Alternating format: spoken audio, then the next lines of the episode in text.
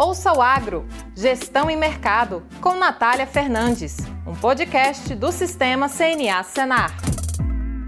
Começa agora mais um episódio do podcast Ouça o Agro, Gestão e Mercado, seu podcast sobre mercados agropecuários e gestão de custos e riscos de preços em negócios rurais. Eu sou a Natália Fernandes, coordenadora do Núcleo de Inteligência de Mercado da CNA, e estamos aqui diretamente da Semana Internacional do Café em Belo Horizonte. Vamos falar agora sobre robustas amazônicos, assunto bem diferenciado no mundo do café. E para isso, estou com o convidado Rock Lins, que é produtor de café robusta na Amazônia. Seja muito bem-vindo, Rock. Obrigado. Em primeiro lugar, eu quero agradecer pelo convite da CNA de estarmos aqui participando desse evento que nunca tinha visto na minha vida um negócio tão grande em relação ao café. Então eu só tenho que agradecer e vamos falar de café. Sim, é sobre isso mesmo que a gente tem uma satisfação muito grande em ter o senhor aqui para ouvir a sua experiência, que está numa região diferenciada e com certeza tem um caso, uma história muito interessante para compartilhar e inspirar outros produtores. Então vamos lá, né, Rock? Queria que você contasse um pouco sobre a sua história, sobre a sua fazenda, como que você começou com café e como que você tem visto é, o, agora o crescimento dessa questão do café robusta da Amazônia. Então fica à vontade para compartilhar sua história com a gente. Ok. Primeiro, nós tínhamos uma, uma, proposta de plantar café na Amazônia. É um desafio. Nós procuramos a Embrapa para ser nossa parceira e transferir tecnologia lá para o município de Silves, estado do Amazonas. Plantamos a primeira unidade na associação, foi criada uma associação, né? E começamos a prosseguir no projeto para ver se ia dar certo ou não.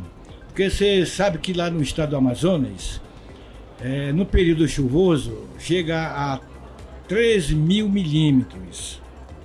E no período seco, que é o verão, é, chega aí 50 milímetros, o máximo. Então é um clima muito controverso. Muito, é, e também muito diferente das regiões tradicionais de café, como o café arábica, o próprio canéfora, né? Então tudo isso foi estudado e deu certo. E começamos a produzir café nas unidades.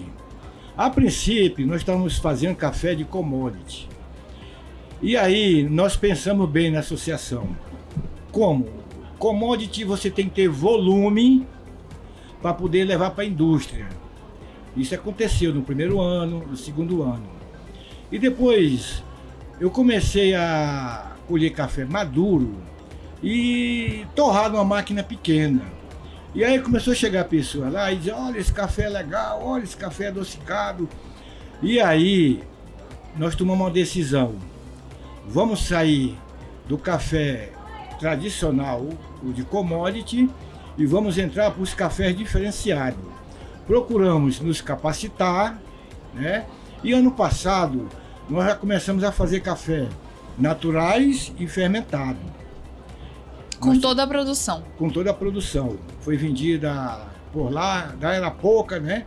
E agora tem mais produtores plantando, já estão plantando. Qual é a área de vocês lá, ou a média do Hoje pessoal? nós estamos com 50 hectares plantada, nós estamos estendendo a mais. Uhum. Eu acredito que essa feira foi um impulso muito grande para as pessoas verem que café é diferente de tudo aquilo que você já imaginou. Né? Por exemplo, lá nós temos problema de distância. O cara produz, por exemplo, uma banana.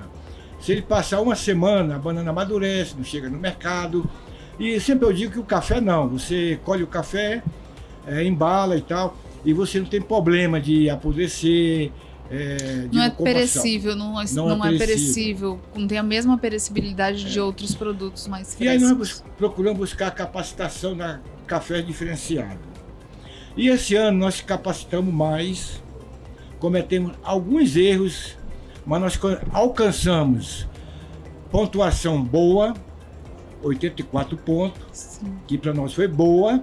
Nós somos novos no, uhum. no projeto e eu tenho certeza que ano, ano que vem ver mais produtores participarem e com cafés melhores, mais acompanhado de especialistas ali.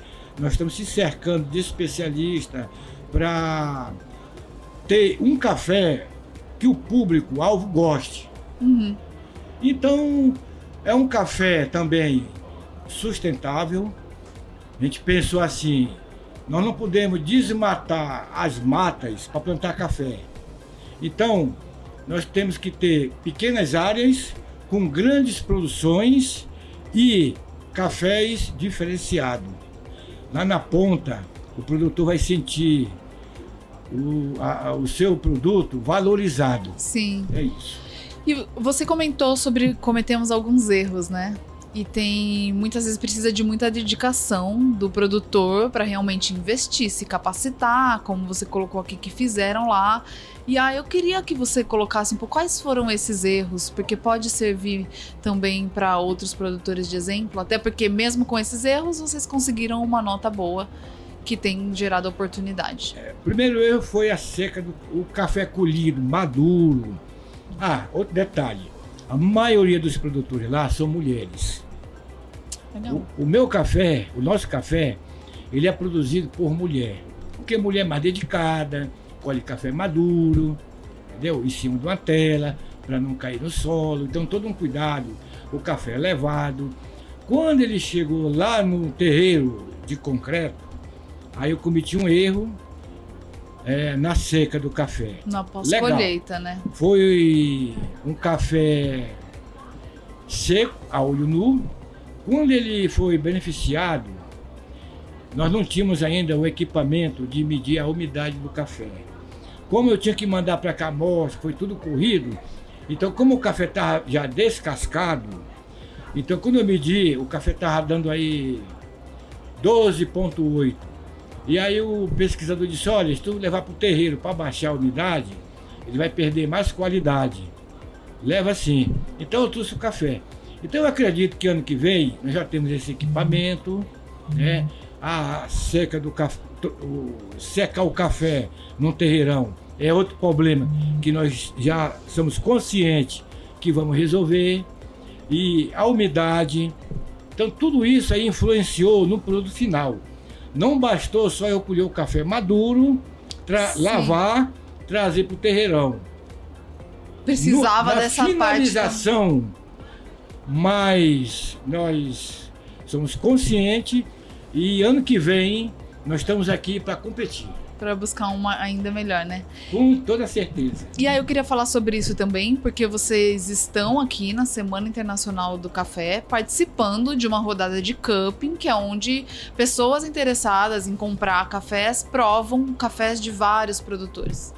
E o seu café é um dos selecionados que está participando, né, dessa rodada de cupping e já tem vários interessados no produto. A gente vê também o crescimento do mercado da profissionalização de produtores, tanto de robusta quanto canéfora no Brasil, e na própria feira muitas iniciativas e diversidade desses cafés. Então eu queria que você falasse um pouco sobre como está sendo participar dessa rodada de cup e ter contato direto com pessoas, com compradores, baristas, interessados no seu café. Olha, achei muito interessante essa feira, aprendi muito. Então, é muito interessante você se dedicar àquilo que você faz, porque o resultado vai aparecer no campo. né? Eu trouxe duas amostras, uma passou, ela vai ser avaliada pela tarde e já me falaram que tem compradores internacionais interessados. Então eu achei muito bom. Eu vou levar isso aí lá para o estado do Amazonas, para outras pessoas se animarem e se dedicarem, porque não é só plantar café. Eu acho que qualquer coisa você tem que se dedicar àquilo que você está fazendo. Então a partir de agora eu fiquei muito animado, muito grato pela CNA, pela Raquel ter me descoberto, não sei como, ela é caçadora de talento, né? E eu chegar aqui. Ela Muito disse: Olha, você não pode faltar, eu lhe quero lá. E eu tô aqui. E te é grato por isso. Mas não é só estar aqui.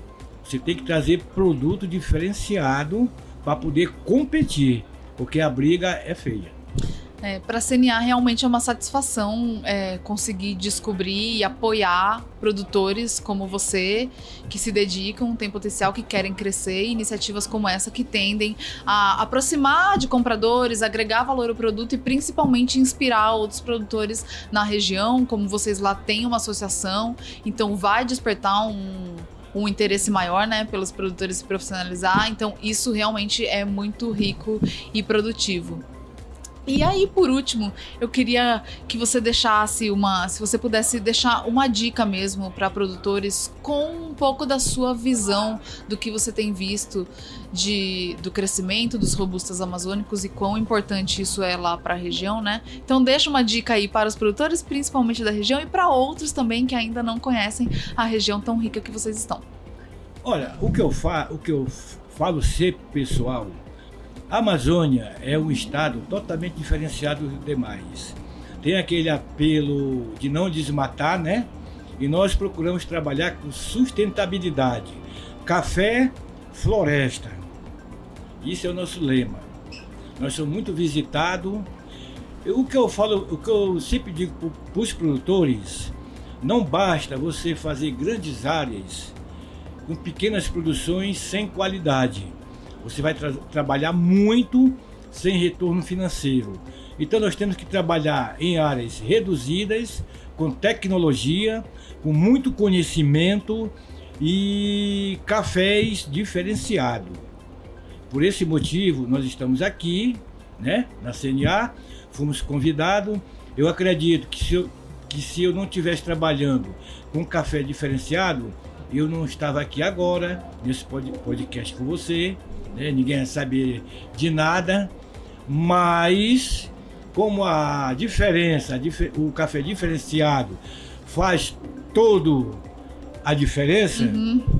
Estamos falando muito de diferença. Né? Mas é isso, ele gera oportunidade, né? Você vê que tem muitas pessoas interessadas em conhecer é, produtos de qualidade que teve uma dedicação muito grande do produtor. E talvez até da própria região amazônica, que é uma região não tradicional e que tem gerado cafés de qualidade de lá, né? Com todo esse sistema que você falou, produção sustentável, que é muito relevante para o mundo hoje.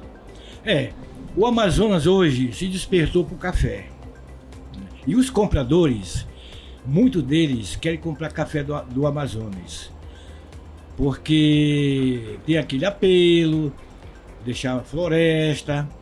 Mas não basta só isso, tem que ter qualidade. Uhum. Ninguém compra nada sem qualidade. Né? Uhum. O que eu deixo para os produtores, vamos produzir com responsabilidade, com sustentabilidade, né? É, se aproximar dos conhecimentos e se Deus quiser, ano que vem vai ter mais produtores aqui participando dos eventos. Com certeza. Porque o nosso lema é esse: é ser diferente uhum. naquilo que nós estamos fazendo. E viva o café. Viva o café, com certeza vocês vão inspirar outros produtores para que se dediquem também. E para quem quiser, se tiver algum comprador, algum produtor ou interessado em conhecer ou fazer uma visita mesmo lá à região, à propriedade ou conhecer o seu café, queria que você deixasse um contato, falasse mais sobre o nome do café, como que podemos procurar o café do produtor Rock Lins. Nosso café é robusta do Amazonas, robusta amazônico, né? E nós, moramos, nós estamos localizados no município de Silves, estado do Amazonas acesso ao asfalto, energia, nós temos água à vontade, nós usamos com muita responsabilidade lá para não desperdiçar, né? E lá, sempre quem chega vai degustar café. Nós estamos fazendo uma cafeteria agora lá, no meio da mata. Conhecer a realidade é muito interessante, né? As pessoas se interessam pelo robusto amazônico, por exemplo, mas conhecer com a forma de produzir, todo o processamento, os cuidados, os talhões, ver os grãos ali, a realidade do produtor, também é muito interessante para agregação de valor e difusão do trabalho que tem sido feito na região. Vocês percebem isso? É impressionante. Tem gente que chega lá que não sabe o que é, como é que é o café, sabe tomar. Nunca andou num cafezal então tem gente lá que vai, quer colher café, uhum. né? aí quer é, ver como é que torra o café, como é que moe o café. E tudo isso você vai ver lá. Né? Lá nós temos desde o viveiro de clones até a xícara do café. Ah, Todo um processo. Tá? Então, os sócios, quem planta café, ter esse acompanhamento. Nós temos muito cuidado aí de passar isso para as pessoas. Né? E eu faço um convite aqui. É, o contato, o código é 92, o telefone 992 62 3665. Nas redes sociais, lá no YouTube, é, no Instagram, no Face, no TikTok. Estou em todo lugar. É isso aí, senhor Rock. Bom, já chegamos ao final do nosso episódio. Foi um prazer muito grande tê-lo aqui e conhecer um pouco mais da história de vocês. A gente realmente deseja sucesso aí nessa etapa final da rodada de cupping, de outros outros negócios que venham a surgir, inclusive levar todo esse esse conhecimento e essa expertise, esses contatos colhidos na feira lá para a região. A gente deseja bastante sucesso para você. Muito obrigada pela sua participação. Eu aqui agradeço. Ainda há pouco, passando ali no stand da CNA, me falaram assim: olha, o teu café está classificado. E já tem compradores chineses e portugueses interessados. Vem para cá na hora. Então, pô, já pensou vir lá do Amazonas para Minas Gerais? E Minas Gerais é uma referência, né? Com uma oportunidade É, assim, como- né? Até compradores nacionais já, já seria algo muito positivo, ainda Vai- internacionais. É um negócio extraordinário. Uhum. Mas eu, muito obrigado à CNA mais uma vez, a você que não sei como me descobriu, tá? E se Deus quiser, ano que vem estaremos aqui. O descobrimos pelo resultado positivo de seu trabalho, então Ah, parabéns mais uma olha vez. aí! Então, muito obrigado aí, tá, mano? Muito obrigada, Sr. Rock, mais uma vez. Você que esteve com a gente, nos assistindo ou nos ouvindo, muito obrigada pela audiência. A gente vai deixar também na descrição desse vídeo ou desse áudio o contato do Sr. Rock, para se quiserem acessá-los. Agradeço imensamente a parceria da Minas Sul e do Centro de Excelência em Café do Sistema FAENG por viabilizar a realização do podcast durante a Semana Internacional do Café. E até o próximo episódio. Tchau, tchau! Ouça o Agro, Gestão em Mercado, com Natália Fernandes, um podcast do Sistema CNA Senar.